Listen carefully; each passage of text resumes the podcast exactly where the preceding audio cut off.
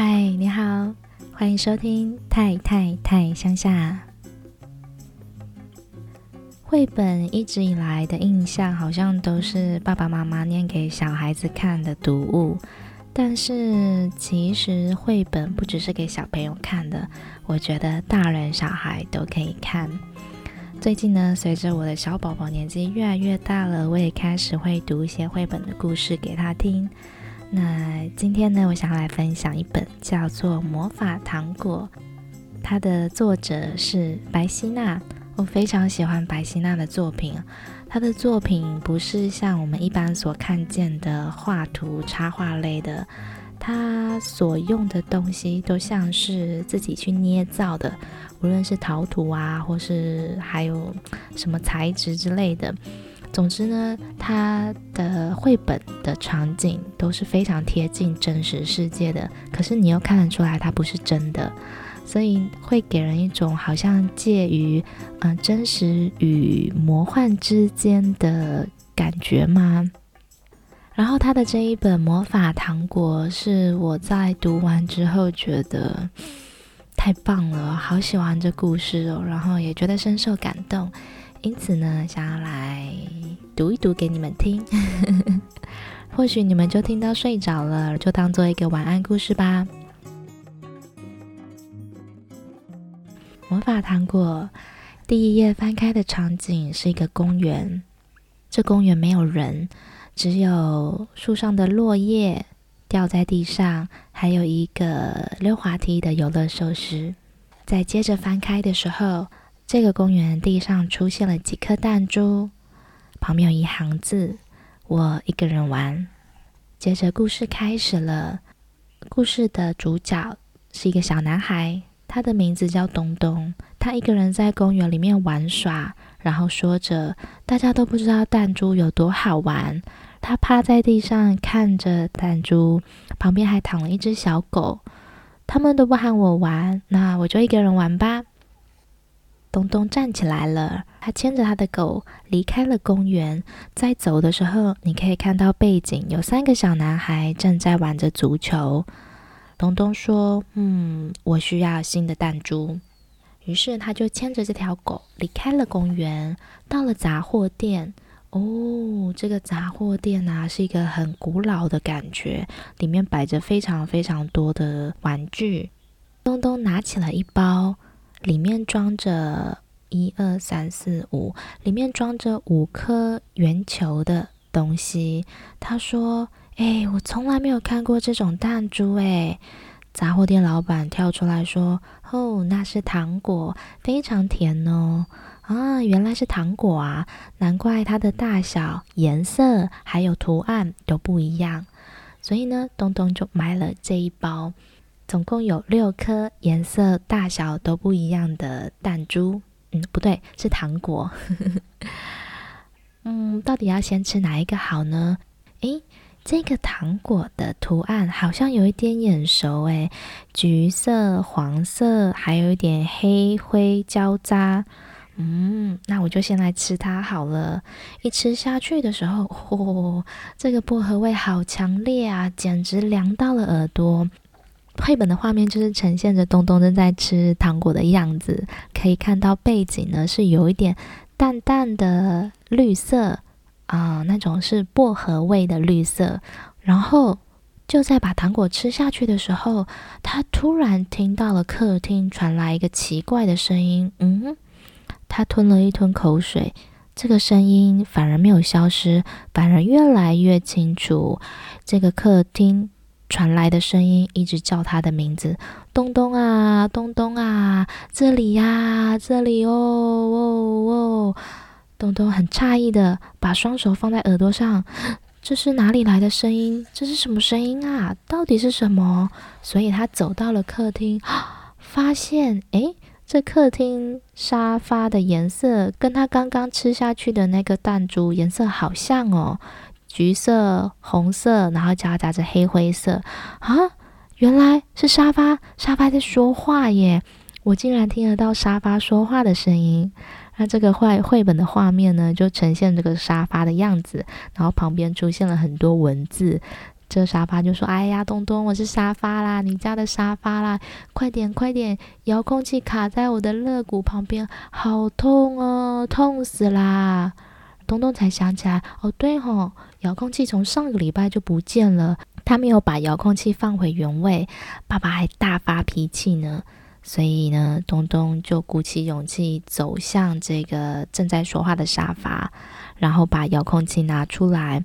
此时呢，沙发还不断地传出声音说：“啊，没错没错，就是这样啊！我还想要跟你说一件事情，就是请你的爸爸不要再放屁了。他放屁在我身上，我觉得很难受，我没有办法呼吸。请他坐在这里的时候，拜托拜托不要放屁啊！” 哦，东东嘴里的糖果也开始融化了，融化之后，声音也就跟着消失了。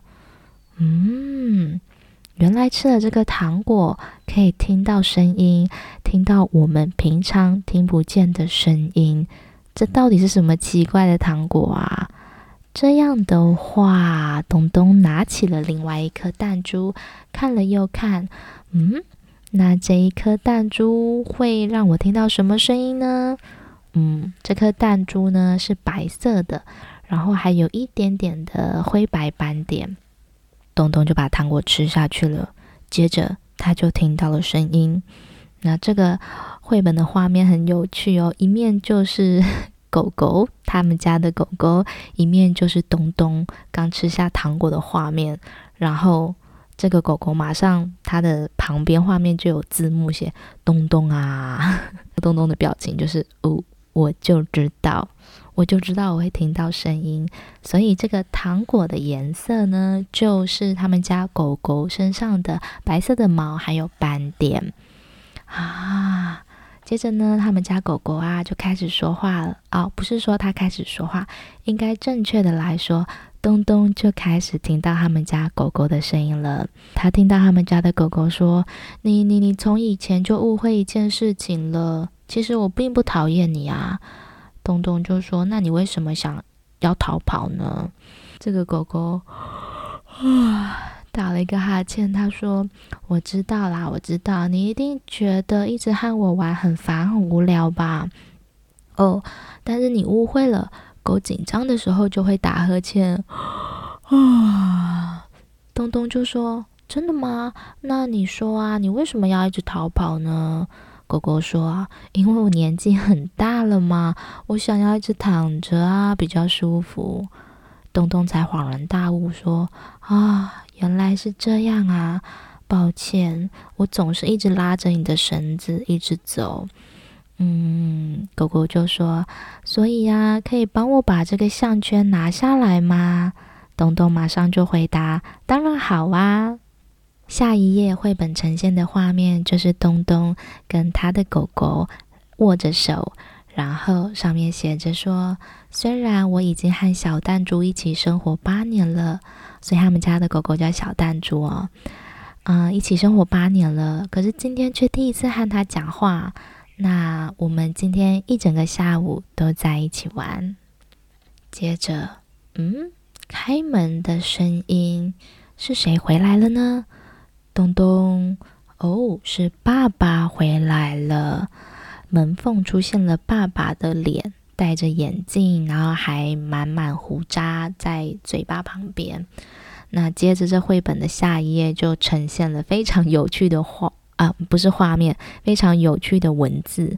这一整页呢，都是满满的文字。上面的文字呢，或许你跟我都很熟悉，就是功课写了没？把玩具收好。这觉收好了，赶快收好写功课啊！带小弹珠去散步了没有？大便有没有清干净？遛狗的时候你有没有带塑胶袋？你洗手了吗？如果你没有认真照顾狗的话，你就没有资格养狗。写着什么字？太丢脸啦！巴拉巴拉巴拉巴拉巴，菜要好好吃，细嚼慢咽。然后吃完饭之后记得喝水，哇哇哇哇哇！你洗澡了吗？你刷牙了吗？巴拉巴拉巴拉巴拉巴拉！已经九点了，你赶快去上床睡觉。满满的一页，很多很多的文字，都像是平常爸爸妈妈对我们一些 一直在叮咛的事情，就像小时候我们可能会常常听到的那种碎碎念。唉，东东觉得好烦哦。我偏偏不想听这些啊。嗯，我想要再吃一颗糖果再睡觉。嗯，所以他就选了一颗糖果。这颗糖果看起来丑丑的，凹凸不平，白色的，然后呢，上面还有一点一点一点的坑洞。他觉得这颗糖果看起来好丑哦，就跟他现在心情一样。于是呢，他就把这颗糖果吃下去，然后盖上棉被准备睡觉。此时，声音又传来了。声音从哪里传来呢？从厨房里面，而且传来的声音是“爱爱爱爱爱爱”，什么爱呢？东东把棉被拉开，仔细一听。原来是从厨房里传来的声音，那个声音就是“我爱你，我爱你，我爱你，我爱你，我爱你”，满满的“我爱你”的文字从绘本的画面上飘了出来。啊，原来原来是爸爸的声音啊！刚刚那颗丑丑的糖果啊，其实就是像爸爸脸上的胡渣一样，没有剃干净，坑坑洞洞的，还有一点黑色的胡渣留在上面。然后接下来的画面就是爸爸在厨房里洗碗，从爸爸的身体里面不断的传出“我爱你，我爱你”的声音。所以啊，其实刚刚那些唠唠叨叨、碎碎念的背后，其实都是很简单的爱。这时候啊，东东就跑去厨房，抱住了爸爸，然后心里说着：“我也是。”糖果吃完了吗？还没呀，糖果只剩下几颗了呢。他已经吃了三颗了，所以还有哦。这一颗是粉红色的颜色。嗯，这时候东东仔细看看他身边的人事物，他身边没有什么和粉红色有关的啊。那接下来。如果我吃下这颗糖果，会听到谁的声音呢？嗯，带着好奇的东东把这个粉红色的糖果吃下去了，才发现，哦，是口香糖，而且可以吹泡泡诶！非常开心的东东马上吹了一个大泡泡，不，结果泡泡飞走了。那过了一会，泡泡又飘回来了，哦，而且好像又变得更大了，然后嘣的一声破掉了。而且还蹦在，而且还破在他的耳朵旁边。哎呀，耳朵有点痛。可是破掉的时候，他突然听到了一个声音：“东东啊，最近过得好吗？”哦，原来是奶奶的声音诶！哇，奶奶，你听得到我的声音吗？这次东东又吹了一个好大好大的泡泡，然后泡泡又飘回来了，啵的一声破掉。破掉的时候，东东又听到了声音，奶奶的声音。奶奶说：“听得很清楚啊，奶奶现在过得很好哦。奶奶见到了所有女校时的同学，大家像以前一样跑来跑去，玩得很开心呢。东东啊，你也要和朋友们一起尽情奔跑玩耍啊。”然后，啵，破掉了粉红色的泡泡。东东听完之后，一脸讶异又惊喜的表情，然后马上把这个口香糖揉成一团，粘在餐桌底下。因为东东想着，哎，我把这个口香糖啊留着，是不是我随时就可以跟奶奶说话了呢？接下来还剩下两颗糖果，这一颗糖果的颜色是交杂的橘色跟红色。嗯，这次又会听到什么声音呢？东东又把这个糖果吃下去了。诶，是从外面传过来的声音，它传了“再见，再见，再见”。于是东东呢就跑出去外面看。哇，这个绘本的画面呈现了一个非常非常美的秋天的感觉，就是树树枝上。满满的橘红色的落叶正在飘落，地上呢也铺满了满是橘红色的落叶。然后这些落叶在落下来的那个瞬间，都发出了再见、再见、再见、再见的声音。东东就站在那里看着这个画面，但这一页的画面非常的美，可以看到这些。有浓厚秋天气息的落叶把东东整个包围住。再见，再见。东东就看着叶子从树叶上落了下来。他手上还有最后一颗糖果，这一颗糖果是透明的糖果，不管怎么舔都没有声音，哎，好奇怪。刚刚东东在公园里面看叶子落下来的时候，这个橘红色的落叶后面隐隐约约有一个模糊的人像，是一个小男孩。然后东东吃下了最后一颗透明的糖果，可是他怎么吃怎么吃都没有听到任何声音啊！绘本来到了最后一页，嗯，东东说：“所以这一次换我发出声音了。”他问着公园里的另一个小男孩说：“你要和我一起玩吗？”绘本的最后一个画面跟一开始一模一样，只是多了秋天的橘红色落叶，还有东东跟另外一个小男孩一起玩着滑板车的样子。故事说完了。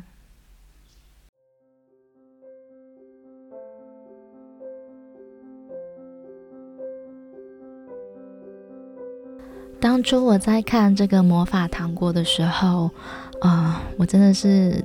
读到眼眶泛泪，嗯，我觉得就是到了这种年纪啊，像我现在这样的一个状况，结婚生子有小孩了，对于亲情这一块可以说是特别特别的薄弱。所谓的薄弱，就是哭点跟感动的点很低。当我看到就是《魔法糖果》这一本故事里面。爸爸在那些碎碎念的背后发出的声音都是“我爱你”的时候，那是一个非常感动的点。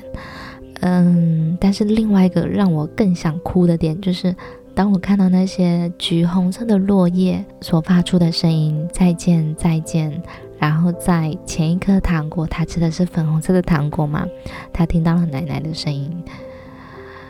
记得是东东在吃完粉红色的糖果之后，他听到奶奶说话的声音。接着下一颗糖果是落叶的声音传来了，再见再见。那个声音就仿佛是好像奶奶在跟他说再见一样。哇！我当下看到那个那个画面，就是公园里秋天的叶子从地面上从树树上嗯落了下来，落到地面上，橘红色的一片。伴随着那些再见的字眼，我真的是眼眶泛泪，当下就很想要哭。还好，就是我在我在念故事之前，我自己会先看一次。然后，这个很感动的点就是，嗯，会你会想起一些东西，比如说，我就想起了我的我的我的外公，一直很遗憾，嗯，没有好好的跟他说个再见。嗯，因为他离开的时候是二零一五年的十二月，那时候我人还在泰国。反正因为这些事情，其实我可以在啊，现在说这些也好像也是来不及了。总之呢，反正我很遗憾没有好好的跟我外公说个再见，见他最后一面。然后那个心底的遗憾是一直都在的，他好像没有随着时间过去而比较好。然后看到这个时候，我就想着，哎，如果如果我有机会可以听到外公的声音，听到他好好的跟我说一声再见，是不是好像就会比较放心下来？好的，总之呢，我非常非常喜欢《魔法糖果》这个故事，它里面的剧情啊，还有。后面所代表的意思都非常的简单，可是却很有意义，很有意思。像是像是声音，对，我们听 podcast，它也是很关于，它也是关于声音的一种表现嘛。如果我们可以听到身旁的人事物所发出来的真实声音，是不是有的时候很多状况会不一样呢？那如果你听不到，周遭人事物所发出的真实声音，那你可以听见你自己心底所发出的真实的声音吗？东东这个小男孩一开始说：“我一个人玩，他们都不和我玩，才没有关系呢。”哼，但其实好像是一种倔强，一种逞强。他其实心里也很希望跟别人一起玩吧。所以最后他听见了这么多声音之后，觉得，嗯，其实我也可以自己发出声音啊。他开口问了那个小男孩：“要和我一起玩吗？”嗯，就是非常耐人寻味的故事，对吧？不知道你是不是和我有同样的感觉？魔法糖果这个绘本的故事，其实不只是给小朋友看的，大人看也是非常的有感触，而且也会被深深的触动着。嗯，分享给你白希娜的魔法糖果。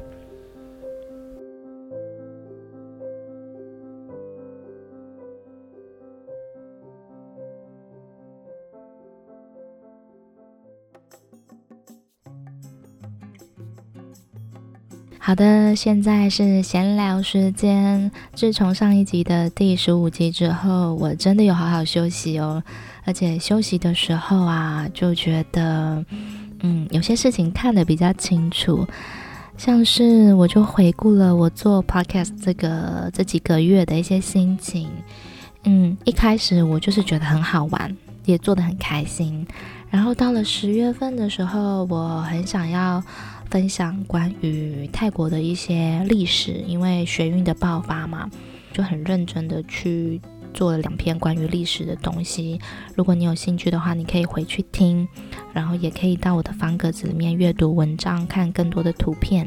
就是秉持着这样的一个心情，希望可以让更多人了解泰国过去的历史，进而更清楚现在泰国的学运到底在争的是什么，在争取的是什么样的权利等等之类的，或者是想要改变什么样的现况。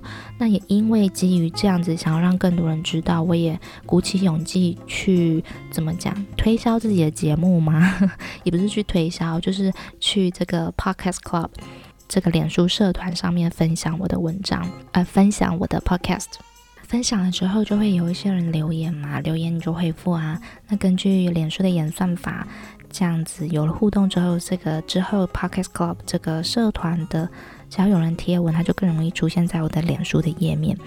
那我就会在这个社团里面，就是看了越来越多的文章。那我就发现，哎，大家的那个，大家的贴文，大家的文章，好像很多都在讨论关于排行榜啊，然后收听率啊，然后如何，呃，如何怎么样，什么等等之类的。然后不知不觉当中，我好像也就被这些什么收听率啊、排行榜啊这些数字啊、流量啊、点阅率啊给绑架了。因为刚好就是会有人分享说，哦，如何在什么短时间内挤上排行榜，或者是让流量达到一个数字，或者是能够成功接到业配这种等等的文章。然后我就去回想，我发现，哎，我十一月好像。好像被这种数字给绑架了，因为我也跟着开始会去注意我的收听率啊，我的订阅率啊，然后什么等等之类的，嗯，不知不觉当中就比较会容易去在意，不知不觉当中好像就跟着容易去在意这些东西了。那到了十二月，就是你知道十二月初，嗯，在十五集讲的十二月初，天气变超级冷，然后又感冒，小孩跟我同时，整个身心俱疲的状况下，后来我就休息了嘛，对不对？在休息的时候，我一样还是有听 podcast。那我在左边茶水间的某一集，我忘记集数了，反正那个就是讲 podcast 那一集。听到最后，这个 Zoe 他的结尾，他的结尾，他就说记得初衷，他就说记得初衷。他说了，如果到了这边，听到了这里，你开始在想，我做这个 podcast 其实是纯属好玩，只是想要记录生活、抒发心情，这样到底要怎么去做品牌定位呢？但事实上，这就是一种节目定位。如果这个是你来做 podcast 的出发点，那就不要去看订阅数，也不要去看收听数，也不用去管你的 podcast 到底有没有赚钱。你要看的指标就是只有自己的心情有没有被抒发到，有没有觉得好玩，有没有做到生活上的记录。如果都有，那当初的定位就是精准啦，这就是你的初衷。如果你是想要透过 Podcast 开始赚钱，或是有一些理念想要传达，那才要去思考商业面的策略问题。我就是听到了这一集的结尾，噔，有种豁然开朗的感觉。对啊，我做这个 Podcast 就是纯属好玩，然后想要记录我的生活，抒发我的心情。然后，如果有人还可以听我说话，我就觉得很高兴了。那能不能够赚钱，真的是，真的也是。不是那么重点，虽然不是说不重要，当然我可能也会痴心妄想说啊、哦，可以透过 podcast 上可能赚一些闲钱呐、嗯、可以接到业配啊什么的。但是呢，就是嗯，我觉得那有点痴心妄想，因为看看目前的，就是因为看看自己，嗯，这个收听率，嗯，这个更新的频率不固定，还有等等之类的，就是嗯，我觉得很有很长很长的一段路要走。可是。这个并不是我一开始做 podcast 的初衷，所以去他的流量，我只是想要说话。好啦，不行，我要用好听一点的那个说辞，就是管他的流量，我只是想要说话。而且，如果你也刚好喜欢听我说话，或者是刚好喜欢我节目的内容，那就是最棒的事情了，不是吗？所以呢，我非常喜欢这一集的节目内容，因为就是当豁然开朗的感觉。勿忘初衷这件事情真的是很重要，但是我们常常不知不觉当中就把它忘记了。偶尔休息的时候，回过头来想想，看看一开始自己的初衷，我就是觉得很好玩，那我就是记得这样子好玩的心情就够了。那今天的节目第十六集就到这里喽。如果你已经听到这里，然后也刚好喜欢我的节目内容，欢迎到我的 Instagram 账号来追踪我 Tai Country T A I C O U N T R Y。那如果你想要看我的文字记录的话，也可以到方格子上搜寻哈哈云，或是太太有事吗？或是你可以到 IG 首页的链接点进去。对，我里面写的文章跟我的 p o c k e t 内容其实都不太一样。OK，好，今年二零二一年录的第一集，噔，很重要，记得初衷。那我希望你今天过得很好，Have a good day，拜拜。